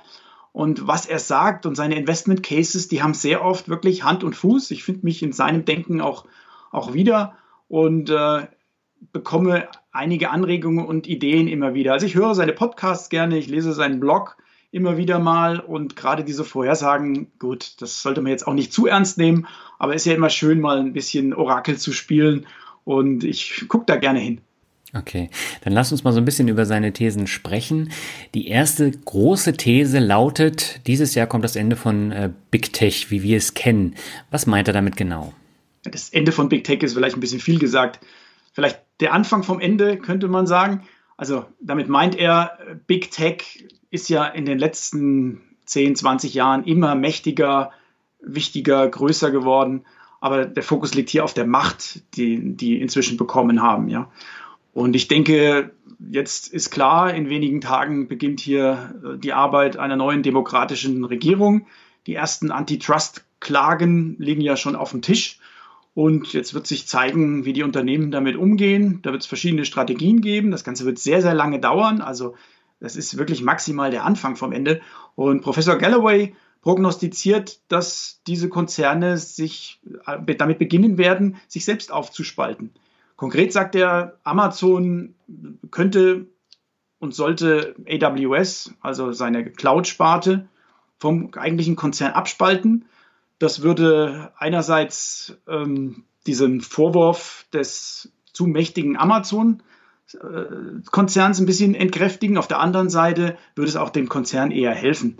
Insofern, das wäre nicht zum Schaden der Aktionäre ganz allgemein. Also so eine Abspaltung oder Aufspaltung von Big Tech muss jetzt für die Aktionäre nicht unbedingt negativ sein. Das muss man sich dann im Einzelfall genau angucken. Aber da wird sich jetzt was tun, von der neuen demokratischen Regierung vorangetrieben. Ja. Dann hat er einen zweiten Teil, da geht es unter anderem darum, dass Coworking zurückkommen wird und dass auch ein Unternehmen wie Airbnb wieder erfolgreich agieren wird. Ähm, was hältst du denn generell so von der Airbnb-Aktie? Ja, also Airbnb bin ich begeisterter Kunde, muss ich sagen. Ja, ich habe auch meine eigenen Hotelaufenthalte in den letzten Jahren weit reduzieren können durch Airbnb. Einfach weil es mir viel, viel mehr Spaß macht, jetzt ein individuelles eine individuelle Unterkunft auf Airbnb zu finden. Also ich bin vom Geschäftsmodell begeistert, kenne natürlich auch die Probleme, die das ergibt, wenn immer mehr Wohnungen in europäisch, auch europäischen Metropolen umgewandelt werden in Airbnb. Also da müssen ja auch die, müssen die Städte äh, dagegen äh, agieren, was ja auch passiert. Aber ich habe es wirklich sehr, sehr intensiv auf diesen Börsengang geguckt fast sogar ein bisschen gefiebert und habe gehofft, Airbnb Aktionär zu werden, was mir dann nicht gelungen ist, einfach weil die Aktie aus den Startlöchern kam und viel zu teuer geworden ist. Ja, 100 Milliarden Dollar für ein Unternehmen, was durch Corona-Krise ja heftig getroffen ist. Damit äh, genauso viel wert wie ich glaube die fünf größten amerikanischen Hotelketten zusammen. Das ist natürlich auch etwas, was schon in Richtung Hype geht. Ich sage damit nicht, dass Airbnb das nicht irgendwann mal wert sein kann aber ich kaufe ja jetzt keine Aktie, weil es in 10 Jahren oder 20 Jahren vielleicht mal so viel wert ist. Da warte ich jetzt geduldig auf äh, ja, äh, eine Konsolidierung. Die muss aber natürlich mehr, größer ausfallen als mal 20, 25 Prozent, damit ich überhaupt drüber nachdenke. Aber Airbnb hat ein klasse Geschäftsmodell, Ja, diese ganzen Plattformfirmen brauchen viel weniger Kapital. Und das ist schon irgendwo die Zukunft. Ich bin gespannt, wie so klassische Hotelketten reagieren werden, weil sie da auch große Schwierigkeiten haben, äh, wirklich was dagegen zu setzen. Mhm. Ein weiterer Punkt von ihm ist so ähm, das Thema Internet of Things beziehungsweise Vernetzung zu Hause. Und da ist er sehr bullisch gegenüber Sonos. Warum? Also erstmal fand ich das sehr, sehr lustig und interessant, dass er Sonos anspricht. Das ist ja jetzt wirklich ein relativ unbekannter Nebenwert. Also unbekannt als Brand nicht unbedingt, in den USA schon überhaupt nicht, weil es im, im, im Smart Home sehr, sehr erfolgreich äh, sind, diese, diese Bluetooth-Lautsprecher und Geräte. Aber wir hatten einige Wochen vorher Sonos in unseren Digital Leaders Fund aufgenommen und haben dazu auch eine interessante Analyse veröffentlicht, die das erste Mal weder Baki Emmerk noch ich geschrieben hatten, sondern einer unserer Leser. Ja, wir bekommen immer mal wieder äh, Anregungen für Investments geschickt. Meistens heißt es dann, hey, schaut euch die, die Aktien mal an. Und da war das wirklich eine sehr, sehr interessante Analyse zu Sonos, die wir dann tatsächlich veröffentlicht haben und auch die Aktie ins Portfolio aufgenommen haben. Und dann kommt Professor Galloway und sieht Sonos als einen der großen Gewinner. Gut, äh, es liegt auf der Hand, äh, warum das so sein könnte. Erstens ist es eine tolle Brand und es gibt gar nicht so viele große Brands für das äh, ja, moderne Leben. Äh, die Firma hat wahnsinnig viele moderne, äh, was heißt moderne, innovative Patente auf ihre Technologie. Also die waren der Pionier in dieser ganzen äh, äh Bluetooth ähm, äh, Hi-Fi. Und diese Patente, da gibt es große Streitigkeiten. Was sind die wert? Weiß man noch nicht so genau. Die haben jetzt erste Prozesse gewonnen. Äh, es gibt Hersteller, die jetzt Lizenzen zahlen an Sonos. Und es gibt einen Rechtsstreit vor allen Dingen mit Google auch. Insofern, ähm, das ist natürlich eine ganz andere Nummer. Wenn Google da Lizenzen zahlen müsste für die Massen an Geräten, die die unters Volk äh, gebracht haben, dann könnte allein aus diesen Lizenzeinnahmen natürlich da ganz andere Umsatzströme bei Sonos entstehen. Also die haben eine Menge IP und uns geht es ja immer um das geistige Eigentum. Und letztendlich, sagen wir ehrlich, ich gehe davon aus, Sonos wird nicht ewig unabhängig bleiben und wird irgendwann geschluckt werden. Ist auch so ein Übernahmekandidat, äh, den wir momentan sehr, sehr gerne ins Depot nehmen, weil wir da das Gefühl haben, da steht wirklich ein realer Wert dahinter und auf dem freien Markt außerhalb der Börse wird äh, das Unternehmen nicht weniger wert sein, als die Aktien jetzt kosten. Wobei die Sonos-Aktie ist jetzt schon auch in den letzten Monaten heftigst gestiegen, auch weil die Zahlen besser geworden sind. Die waren gar nicht so gut äh, längere Zeit nach dem IPO. Ähm, also das ist jetzt um Gottes Willen kein, keine Aussage, dass jetzt Sonos unbedingt kaufenswert ist, aber Sonos ist ein interessanter Wert und sollte man, könnte man aber beobachten. Ja. Apropos Unternehmen schlucken. Er hat noch ein zweites Unternehmen genannt, was seiner Ansicht nach übernommen werden könnte, nämlich Peloton. Und zwar von Apple.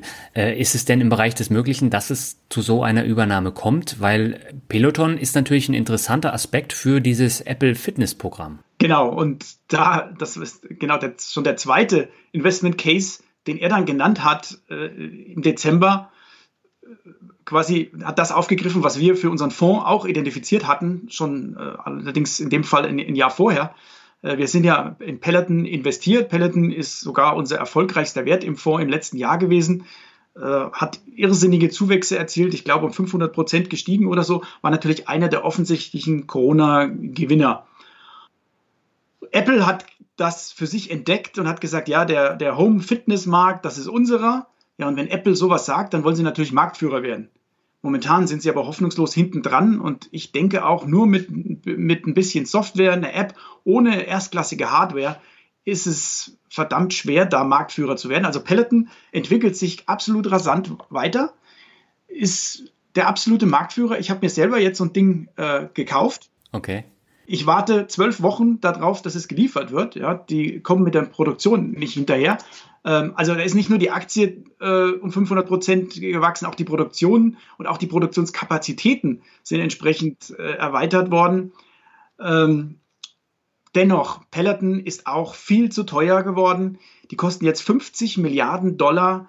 Und Professor Galloway sagt, ja, Apple wird die übernehmen. Er ist wohl offenbar der Meinung, äh, der Preis ist okay. Ich glaube, dass man bei Apple sehr, sehr vorsichtig ist, was man mit seinem Cash tut. Apple ist nicht gerade bekannt für jetzt hier diese riesen äh, Akquisitionen. ich glaube nicht, dass man zu diesem Preis, der da heute aufgerufen wird, Peloton übernehmen wird. Da wird man einiges tun, um denen so Paroli zu bieten. Und das kann man natürlich auch mit, alleine durch die, durch die Macht. Aber kurzfristig ist es sehr, sehr schwierig. Also es, es, wird spannend. Irgendwas mit dem Peloton jedenfalls passieren. Das heißt aber, wir können in naher Zukunft dann ein Interview führen, wo du dann auf dem Fahrrad sitzt. Auch das wäre doch mal was, ja. Das können wir dann gerne mal machen. Okay. Ob es die nahe Zukunft ist, bin ich mal gespannt. Ich habe noch keinen Liefertermin. Okay. Naja, wir sprechen einfach drüber und dann schauen wir mal, ob das äh, möglich ist. Ähm, Galloway sagt auch noch andere große Zukäufe voraus und zwar von zwei weiteren Gewinnern der Corona-Pandemie und zwar Shopify und Zoom, weil sich durch Corona ja vieles geändert hat. Was wären denn sinnvolle Ergänzungen für Shopify und oder für Zoom? Bevor ich zu den sinnvollen Ergänzungen was sage, äh, mal so ein bisschen was für, zum Hintergrund. Warum das jetzt eine Vorhersage ist, die wirklich sehr realistisch ist, dass sie eintritt. Diese Firmen wie Shopify und Zoom und all die anderen Corona-Gewinner, die jetzt so unheimlich schnell gestiegen sind, äh, Peloton gehört auch dazu. Äh, Tesla ist zwar nicht unbedingt ein Corona-Gewinner, aber auch ein sehr, sehr äh, schnell wachsendes Unternehmen, was vor allen Dingen äh, gehypt ist, ja, was in eine unheimlich große Unternehmensbewertung äh, gedrängt worden ist durch die Investoren. Das, haben sich, das hat sich das Management oder die Aktionäre ja nicht ausgesucht. So, die sehen jetzt, dass nach Corona die Wachstumsraten zusammenbrechen. Ja, bei Shopify, bei Zoom, wie, wie sollen die weiterhin, die Firmen werden immer größer. Der Markt erwartet hier 100% Wachstum oder, äh, na, das habe ich übertrieben, aber jedenfalls ein irrsinnig hohes Wachstum. Um das aufrechtzuerhalten, sind die quasi zu Zukäufen verdammt. Ja, Dazu kommt, Sie können sich jetzt zu sehr, sehr günstigen Konditionen neues Kapital besorgen. Ja, Tesla macht es ja vor, Elon Musk sammelt regelmäßig neues Geld ein zu wahnsinnigen, äh, also sehr, sehr viele Milliarden zu sehr, sehr, einer sehr, sehr geringen Verwässerung, einfach weil er diesen irrsinnig hohen Aktienkurs nutzen kann. Und das ist eine gute Strategie für so ein Unternehmen, was offensichtlich überbewertet ist sich diese Überbewertung zu Cash zu machen und dann einigermaßen vernünftig bewertete Unternehmen zu kaufen, wenn es die denn gäbe.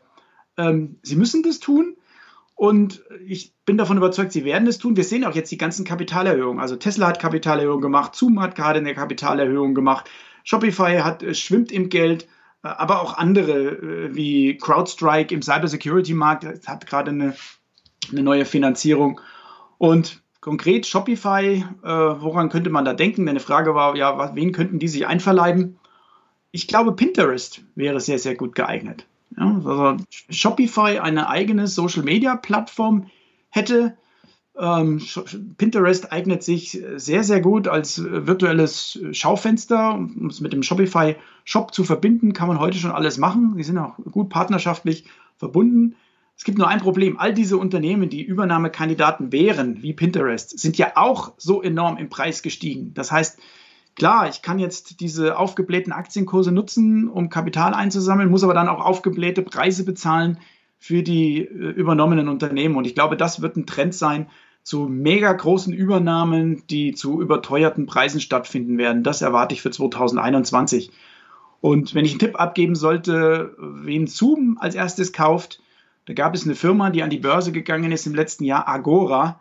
Die bietet äh, ja, ähnliche Services an wie Zoom, aber auf Basis einer äh, äh Entwicklerschnittstelle, einer API. Also ein, Agora ist eine, äh, ein, ein, Tool für Entwickler und sehr, sehr beliebt. Ähm, die Gründer kennen sich aus einer äh, früheren Tätigkeit bei WebEx. Äh, es würde viel Sinn machen, wenn Zoom Agora kaufen würde, aber auch das Unternehmen äh, kostet einen strategischen Preis. Äh, ich war sogar selbst mal investiert äh, im letzten Jahr, bin aber dann nach wenigen Monaten wieder rausgegangen, weil mich die Zahlen einfach enttäuscht haben. Und jetzt nur auf eine Übergabespekulation wollte ich mich nicht einlassen. Okay.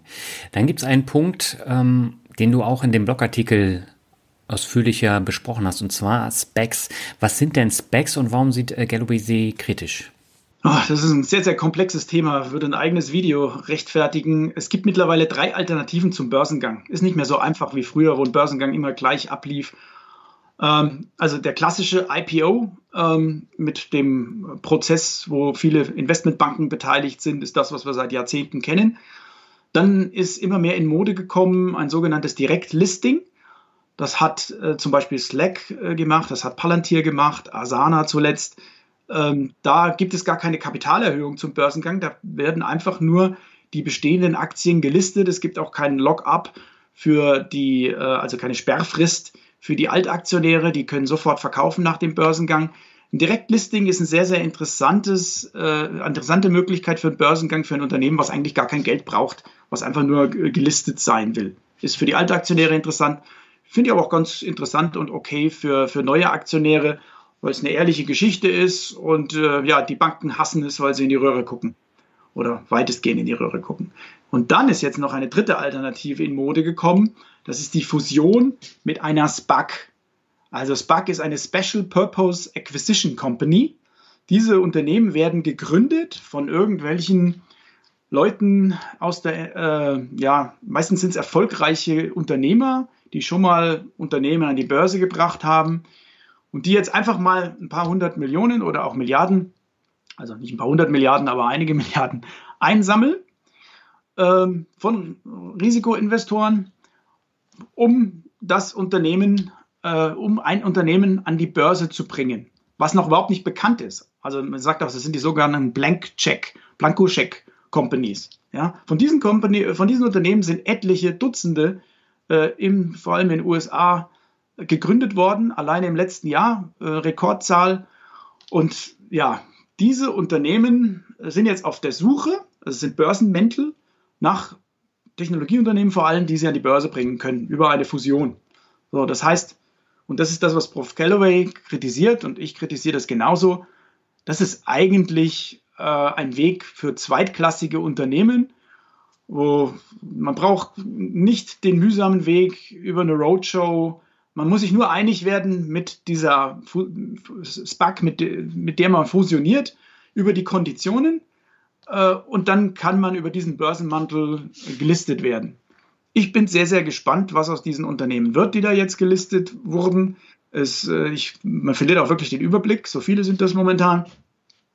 Ähm, ich gehe davon aus, dass die sich unterdurchschnittlich entwickeln werden. Da sind vielleicht auch ganz gute dabei, aber ähm, für mich ist das immer ein Börsengang zweiter Klasse. Ähm, wie gesagt, ich sage das ein bisschen provokativ und einige werden jetzt vielleicht zusammenzucken aber ich gucke mir jetzt immer ganz genau an bei äh, Unternehmen, die neu an der Börse sind, wie sind die eigentlich an die Börse gekommen? Welche Art von Börsengang war das? Und mir ist ein IPO oder ein Direktlisting immer lieber als eine Fusion mit einer SPAC und Prof. Galloway sieht es genauso und deswegen auch seine sehr, sehr kritischen Kommentare dazu.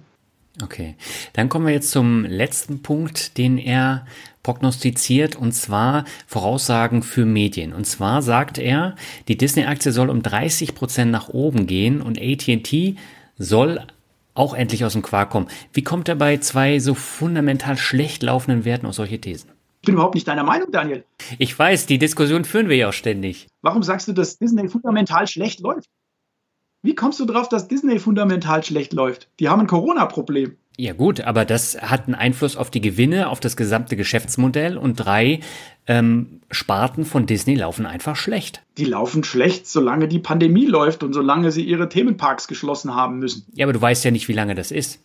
Ja, gut, wenn du jetzt davon ausgehst, dass äh, die Pandemie äh, kein Ende nehmen wird und äh, sich, was weiß ich, das Virus so schnell mutiert, dass die Impfstoffe nicht hinterherkommen und so weiter, dann kannst du natürlich sagen, äh, Disney mit dem bisherigen Geschäftsmodell ist am Ende. Prof. Galloway sagt aber, Disney hat auch äh, durchaus durch die Corona-Krise gelernt, dass sie sich viel schneller transformieren müssen. Und die Streaming-Services von Disney sind ja ein Riesenerfolg. Ja. Die äh, haben ja ihre äh, Zahlen, ihre Ziele für Disney Plus, für den Streaming-Service um ein Vielfaches erhöht die haben ja, ich glaube, nach einem Jahr so viele äh, Abonnenten, wie sie eigentlich 2025 haben wollten. Und es ist absehbar, dass sie auch Netflix überholen werden in einigen Jahren.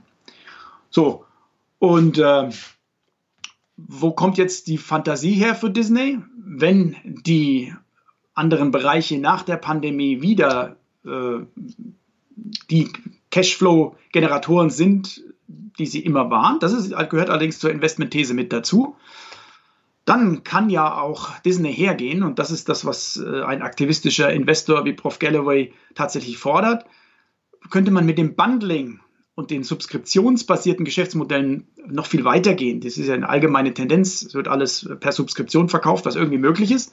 Und konkrete Idee ist, warum denn nicht den Eintritt zu den Themenparks zum Beispiel bundeln mit den Disney Plus oder was es da nicht alles an Streaming-Angeboten gibt. Und äh, da kann man schöne Modellrechnungen aufmachen, wie viele Millionen, vor allen Dingen Amerikaner, das wäre natürlich der Hauptmarkt dafür, wären denn bereit, äh, da erhebliches Geld zu zahlen, wenn sie irgendwelche Vorteile bei ihrem Besuch im Themenpark äh, bekommen durch so ein Abo. Ja, und wenn was das dann zu plan, gut planbaren Subskriptionsumsätzen äh, führen kann, ähm, deswegen einfach die, der Optimismus gegenüber Disney. Ich finde immer, man sollte niemals sagen, so wie er das getan hat, Disney wird 30 Prozent steigen. Äh, Disney ist ja schon wieder seit dem Tiefpunkt um, ja, äh, ich glaube, 80 Prozent gestiegen oder so. Ähm, also ich bin da sehr, sehr vorsichtig. Ich könnte mir vorstellen, dass Disney in diesem Jahr äh, vielleicht überhaupt nicht steigt, weil das alles schon äh, vorweggenommen haben. Aber darum geht es ja auch gar nicht. Ist Disney ein gutes äh, Investment? Ja oder nein? Ich bin der Meinung, Disney ist eines der besten Investments in der Medienindustrie überhaupt. Und äh, ich bin daher in Disney investiert und nicht in Netflix und bin sehr, sehr zufrieden damit.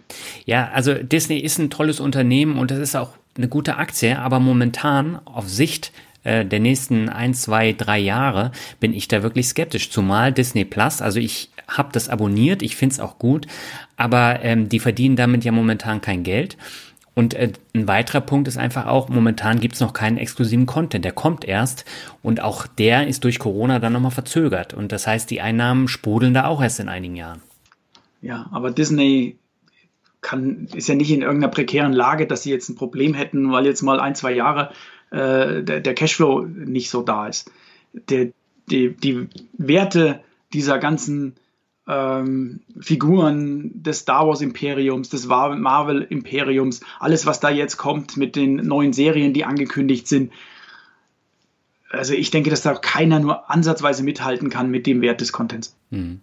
Ja, ich bin sehr gespannt. Also letztendlich kam ja dieser Ausbruch der Disney-Aktie erst, als sie bekannt gegeben haben, dass da neue Star Wars und Marvel-Serien kommen und dann ist der ja komplett durch die Decke gegangen, der Kurs. Ja, das war so ein Katalysator, das stimmt. Dann äh, lass uns noch mal ganz kurz auf AT&T zu sprechen kommen. Wo siehst du denn da positive Lichtblicke? Ja, AT&T ist natürlich so ein Unternehmen, eines derjenigen, die so zu den klassischen Value-Aktien gehören, mit einer riesen Dividendenrendite über 7%, die auch stetig gestiegen ist übrigens. Aber die Aktie ist überhaupt nicht gelaufen, weil sie natürlich nicht gerade ein Gewinner der Digitalisierung ist. Auf der anderen Seite ist es ein sehr schönes, wenn du so willst, subskriptionsbasiertes Geschäftsmodell, planbare Umsätze, nur steigen die momentan nicht. ATT ist ja nicht nur der alte Telekommunikationskonzern, sondern ATT ist mittlerweile auch ein Medienkonzern. Die haben ja Warner äh, übernommen vor einigen Jahren. Und ich bin gemeinsam auch mit dem Prof. Galloway der Meinung, dass die Assets, gerade die da durch die Warner-Übernahme dazugenommen sind, so wie das AT&T momentan aufgestellt ist, überhaupt nicht äh, entsprechend gewürdigt werden von der Börse. Also AT&T besitzt zum Beispiel den Nachrichtensender CNN, AT&T besitzt äh, den Pay-TV-Channel HBO und da gibt es zum Beispiel Abspaltungspotenzial ich denke, die müssen über die Konzernstruktur nachdenken. Und Prognose ist, oder was hier hinter der, der positiven Meinung steckt, ist, dass diese Abspaltung in 2021 erfolgen wird, entweder von HBO oder CNN, und dass dann da enorme Werte freigesetzt werden. Ja, dann mal zum Abschluss Hand aufs Herz. Was würdest du sagen, welche Vorhersagen von Professor Galloway treffen deiner Einschätzung nach 2021 zu? Also 2021, das Timing vorherzusagen, ist Glückssache. Ich denke, das meint er auch nicht wirklich so ernst. Ich glaube, äh, insgesamt hat er mit vielen dieser Thesen recht. AWS wird von Amazon abgespalten. Auch das wird sich länger als ein Jahr hinziehen, aber ich könnte mir vorstellen, dass das Announcement in diesem Jahr kommt. Sonos, Disney, AT&T haben wir drüber geredet, bin ich auch sehr positiv. Vor allen Dingen glaube ich, dass er recht hat mit dieser Übernahmewelle, die er prognostiziert. Er hat Shopify und Zoom angesprochen. Ich denke auch an Tesla, ich denke an CrowdStrike. Da werden wir Zukäufe sehen. Tesla eben jetzt als der nicht mehr der Gejagte, sondern der aktive Konsolidator. Elon Musk hat ja schon gesagt, er ist sehr, sehr offen für Gespräche, wenn etablierte äh, Autohersteller mit ihm fusionieren wollen. Ich könnte mir vorstellen, die Tesla Software zusammen mit äh, den Produktions-Know-how und Produktionskapazitäten vor allen Dingen eines anderen Premium-Herstellers kombiniert. Das könnte ein tolles Unternehmen daraus werden. Also äh, auch mit dieser Übernahmewelle hat er meiner Meinung nach recht und vor allen Dingen hat er auch damit recht, dass diese Bugs, dass das eine Unsitte ist und dass das oftmals die, äh, IPOs zweitklassiger Firmen sind, die underperformen werden. Sehr schön. Stefan, hab vielen Dank für die vielen interessanten Aussagen und äh, ja, ich bin gespannt auf das Börsenjahr 2021. Es bleibt spannend. Bis dann. Tschüss. Ciao.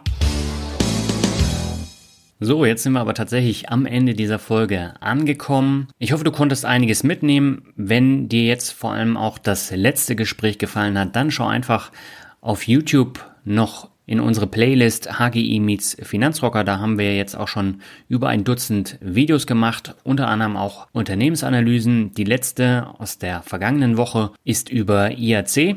Die hat Stefan ja auch äh, im Gespräch erwähnt. Äh, IAC ist eine Holding, die unter anderem die Match Group abgespalten hat und äh, jetzt auch plant Vimeo abzuspalten. Und äh, ich finde das ein sehr interessantes Unternehmen, wo man auch dann so ein bisschen die Zusammenhänge bei so einer Holding sehr gut erkennen kann. Wir haben noch äh, über Baidu gesprochen und noch über einige mehr. Schau da einfach vorbei. Link findest du wie immer in den Shownotes und im Blogartikel. Bevor ich jetzt ganz zum Ende komme, habe ich noch drei komplett unterschiedliche Bewertungen. Die erste stammt von der grobe Paul.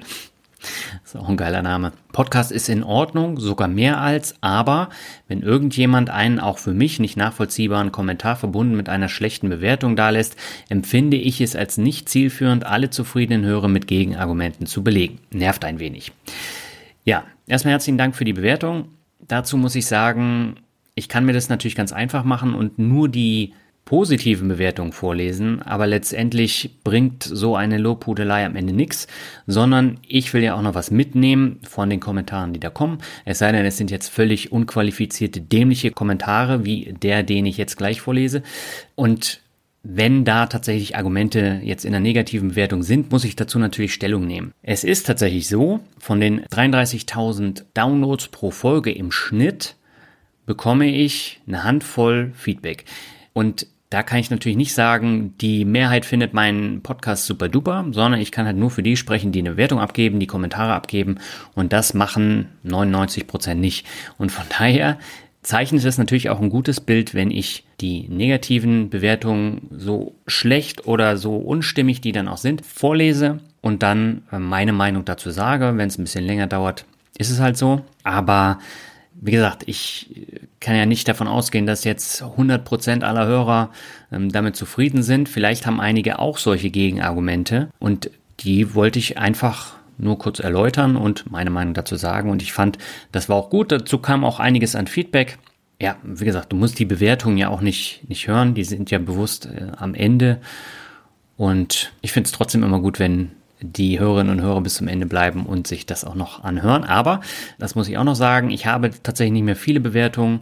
Wenn ich keine Bewertung mehr habe, dann fällt der Teil am Ende natürlich weg. Also, falls du mich unterstützen möchtest und dir mein Podcast gefällt oder du Verbesserungsvorschläge hast, dann äh, schreib einfach einen Kommentar bei iTunes und äh, dann werde ich den auch vortragen. So, jetzt komme ich zu der Bewertung, wo ich mich gefragt habe, welchen Podcast der bewertet hat. Der Name ist Ingenieur und er schreibt, oberflächlicher geht es kaum. Wer Themen wie reich werden mit T-Shirt-Verkauf und anderes Geschwurbel sucht, ist hier richtig. Dazu muss ich sagen, ich glaube, ich habe in 176 Folgen nur ein einziges Mal über T-Shirt-Verkauf gesprochen und das war mit Lars Robbel relativ am Anfang. Das war das erste Interview mit ihm und äh, das auch nur am Rande. Also ich glaube, du hast den falschen bewertet. Ich habe mir den Kollegen auch mal genauer angeguckt, was er noch so für Bewertungen abgegeben hat. Das waren überall so eine kleinen Hater. Bewertungen mit einem Stern. Also von daher nehme ich diese Bewertung tatsächlich nicht ernst. So, und die letzte Bewertung ist positiv, stammt von Bogisel und er schreibt bester Finanzpodcast. Moin, der Podcast ist mit Abstand der beste Podcast im Bereich Finanzen, gerade für jemanden wie mich, der sich seit kurzer Zeit, 13 Monate mit dem Thema Aktien auseinandersetzt. Der Sprecher hat eine sehr angenehme und ruhige Art, seine Interviews sind sehr sachlich und respektvoll. Ich danke dir herzlich für die Bewertung. Es freut mich, dass du es äh, so siehst. Und ja, damit bin ich am Ende angekommen. Wie in der letzten Folge gesagt, gibt es nächste Woche ein Thema, das ich noch nie im Finanzrocker Podcast hatte. Aber das Interview ist wirklich gut geworden, auch wenn das Thema jetzt nicht jeden interessieren wird. Da gehe ich mal ganz fest von aus. Aber es hat tatsächlich auch mit Investments zu tun, aber mit einer sehr speziellen Art. Und äh, hör einfach mal rein, lass die Vorurteile weg. Und ich finde, das Interview ist richtig gut geworden und das Buch, um das es geht, ähm, das lohnt sich auch. So, bis dahin wünsche ich dir jetzt erstmal alles Gute. Lass dich von dem Flashmob an der Börse nicht verunsichern und bis nächste Woche. Ciao.